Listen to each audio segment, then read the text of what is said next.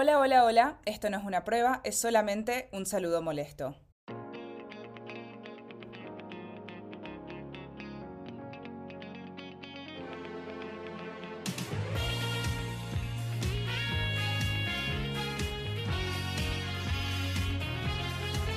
¿Qué tal? ¿Cómo andás? ¿Qué contás?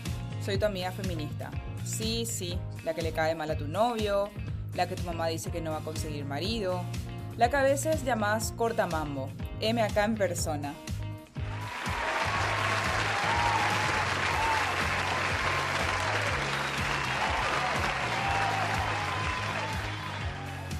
Pero vos y yo bien sabemos que por más rompebolas que llegue a ser una amiga feminista, es una amiga necesaria.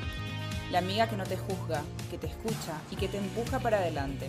Y como hoy ocupo ese rol, me toca hablarte de cosas incómodas. Hoy lanzamos este podcast donde vamos a tratar muchas cosas, no del todo agradables, pero re necesarias para que podamos cuidarnos entre todas.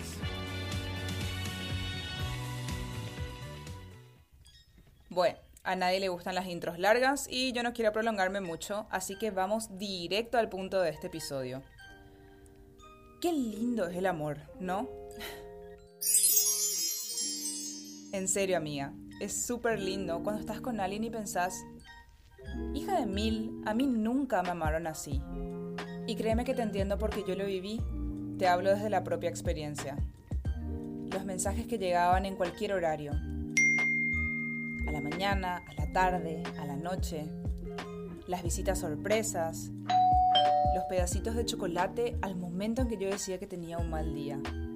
Todo, absolutamente todo, parecía sacado del diario de una pasión. So it's not to be easy. It's to be really hard. And we're to have to work at this every day, but I want to do that because I want you. Y si bien yo todavía no me consideraba una feminista, era una mujer fuerte. A pesar de mi corta edad, había vivido mucho, tenía experiencia y me consideraba capaz de salir de cualquier dinámica que me pareciera un poco rarita. Todo era perfecto, nada podía salir mal. O eso es lo que yo creía. Ay, y me gustaría decirles que todo terminó bien, pero ese no fue mi caso. Hubo dos personas en mi vida que me hicieron sentir en el cielo y al mismo tiempo me hicieron ver las estrellas.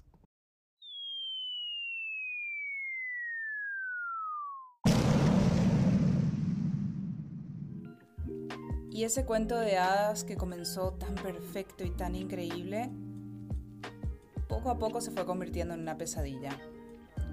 Eso sí, no fue en el comienzo. El inicio, como ya les dije, es esa etapa donde todo está bien. Incluso me atrevería a decir más que bien. Y es que a mí me pintaron el mundo del revés. De verdad, con tantos colores, con tantos matices. Me sentía hasta sobreestimulada. ¿Cómo no te diste cuenta?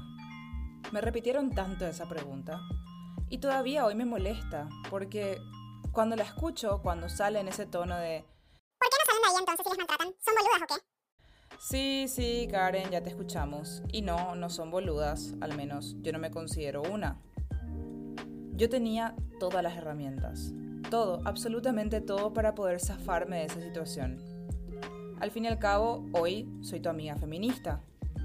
Pero si todo fuera tan sencillo, mm, yo no estaría grabando esto y vos no lo estarías escuchando mientras doblas la ropa o lavas los platos. Acá te dejo un dato que te va a volar la cabeza el amor tóxico es lindo. What? What the fuck? Sí, sí, no escuchaste mal. El amor tóxico es lindo, es hermoso, es intenso. Es por eso que las relaciones de maltrato son tan difíciles de detectar, porque generalmente sentimos que llega él, nuestro príncipe, en su caballo blanco, y es ese príncipe perfecto, aquel que estuvimos buscando desde siempre. Y no es que yo sea muy fanática de los cuentos de princesas, pero ellos fueron príncipes a mi modo, al modo en el que sabían que podían tenerme ahí durante días, meses, años. A la primera señal tenés que salir corriendo. Pero ¿cuál es esa primera señal? ¿De verdad es tan clara como lo pensamos? Las relaciones tóxicas, de maltrato y demás son hermosas, porque curiosamente todas tienen un inicio perfecto, demasiado bueno. Se ven grandes demostraciones de amor. ¿Todo bien? Te comparto el helado. Se desatan las pasiones.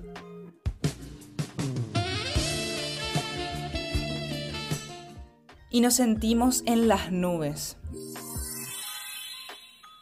En fin, todo lo que el amor romántico nos enseñó desde el siglo XVIII, básicamente, se aplica en este concepto. Te compro otro helado. Gracias. Y es que, amiga, ¿a quién no le gusta que le mimen, que le den cariño? ¿A quién no le gusta sentirse especial, sentirse amada? Desde muy chiquitas nos vendieron ese cuento. Que el amor es sufrido, es una montaña rusa de emociones que va y viene. Y es por eso que entendemos que las relaciones de maltrato son eso, es amor, en su máxima y pura expresión. Al lado de una relación de maltrato, donde las emociones son intensas todo el tiempo, una relación saludable puede verse monótona, inclusive aburrida. Durante los primeros meses para mí todo se volvió de color de rosa, y es que había recibido una atención que jamás en mi vida pensé tener. Y todo era paseos de la mano, besos acá, besos allá. Las hormonas, el sentir la oxitocina y la serotonina corriendo por mi cuerpo. Uf, les juro que era mucho mejor que fumarse un porro en Navidad. Una sensación que solo puedo describir como mágica. Sí, mágica. Sentirme cómplice de alguien. Sentirme la otra mitad por fin estoy completa. Por fin tengo lo que tanto busqué. ¿Sí? ¿Eso creo? ¿Es realmente lo que tanto busqué? Muchas señales podrían haberme hecho dudar de esto, pero yo estaba tan distraída, tan concentrada en todo lo bueno, que era imposible que le diera importancia a esas pequeñas cositas, esos issues de pareja, que simplemente las dejé pasar y las dejé pasar, y las dejé pasar, y así continuamente. ¿Por qué me voy a estresar por esas pequeñas cositas, esas discusiones, esos desencuentros que al fin y al cabo son normales en toda pareja, ¿no? Ay, sí, esa era la manera que yo tenía de pensar. Y es que yo estaba tan cegada, porque para mí todo era maravilloso, porque por fin había encontrado a mi compañero, porque sentía que finalmente, como les dije antes, yo estaba completa ahora. Y entonces, el que me hayan pintado ese mundo de rosa, con tantos regalos, con halagos, con mimos, con comentarios positivos, diciéndome que yo era única, increíble, que nunca habían sentido algo así por alguien más. Yo no podía ver el resto, no podía ver, como se dice en inglés, the big picture, o toda la película, si lo pasamos a nuestro hermoso castellano. Y acá viene lo tricky. Dirán, eso no es violencia. Es más, tenía muchas amigas que me decían cosas como... Boluda, pero a mí me encanta todo eso. Yo me muero si me dan esa atención. Y yo me quedaba dudando y decía, sí, tiene razón. ¿Cuántas quieren esto? ¿Cuántas lo logran conseguir? Yo nunca sufrí violencia. No dejaría que me maltraten. Es algo que suelo escuchar muy, muy a menudo. Y eso pasa porque creemos que el maltrato se da con un grito repentino, un golpe, un abuso verbal o sexual. Sí, más adelante vamos a hablar de cómo en las parejas ocurren violaciones abusos, pero esa es otra historia. Lo que hoy quiero decirles es que realmente el maltrato puede empezar de una manera muy sutil, casi imperceptible. Y todo este ir y venir de cartas, de llamadas, de mensajes, de chocolates, de flores, regalos, de halagos, de sos lo más lindo que me pasó, sos la más hermosa, sos la más bonita, me hace sentir tan bien, sos única, nunca te separes de mí. Todo, todo, todo, absolutamente todo tiene un nombre. Así es, hay un motivo por el cual las relaciones de maltrato son tan lindas y hasta, diría yo, adictivas y este es...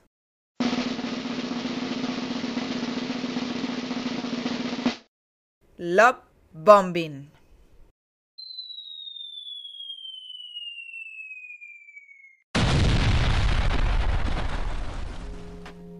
Ya te dije, en un comienzo yo me sentía abrumada y demasiado feliz porque no podía entender estos volúmenes, estos niveles de amor que yo estaba experimentando. No podía entender, no podía creer. Dije que por fin, por fin encontré a mi alma gemela. No fue sino hasta años después cuando entendí que esto era una técnica de manipulación. Y no, no estoy diciendo que no podés tener demostraciones de cariño, que estés súper enganchada con la persona con la que empezás a salir. Eso es normal. Pero esto era otro nivel. Era de verdad la renuncia completa y total a todo lo que me hacía Guada para pasar a ser la novia de, para pasar a ser la adoración de y perderme en ese trayecto. El love bombing es, como les había dicho, una técnica de manipulación y es una mecánica a través de la cual una persona, el maltratador, llena a la otra de mensajes de adoración y atención persistentes para ser percibida como... Adivinen. Eso es su alma gemela. Con estos gestos busca influir y cautivar a su víctima mediante acciones y gestos románticos exagerados, desmedidos. Esta, amigas, es la gran trampa. Los comienzos espectaculares de las relaciones tóxicas o de maltrato son las bases para hacer el contrapeso cuando todo lo malo se desate. De esta manera, quienes ejercen el maltrato pueden instalar en su víctima la idea de que si al comienzo todo fue tan hermoso, no le puedo dejar ir a esta persona. Ella es la ideal para mí. Y por eso las primeras señales son confusas, porque nosotras las entendemos como formas de cariño. Yo suelo llamarle a esto la ceguera peligrosa. Porque es una ceguera selectiva, es una ceguera que ve ciertas cosas pero decide ignorarlas o decide llamarlas de otro modo, decide dejar pasar porque está tan concentrada en lo lindo, en lo bueno, en lo hermoso, en el cariño, en seguir recibiendo más y más y más de esto que nos hace sentir tan bien todo el tiempo. Y de a poco ante esta avalancha de amor vamos abandonando nuestros espacios de amistad, nuestra familia, e inclusive esas cosas que tanto nos gustaban hacer. Nunca te amaron así, te creo. Créeme, te creo y lo sé, porque yo estuve ahí. Y repentinamente me empecé a dar cuenta de que toda mi vida giraba en torno a esa persona y la relación. Yo debía darlo todo, por él, para él, por nosotros, por nuestro amor. Y acá resulta ser un poco tarde, porque en este punto el lobo comienza a mostrar sus dientes, de a poquito.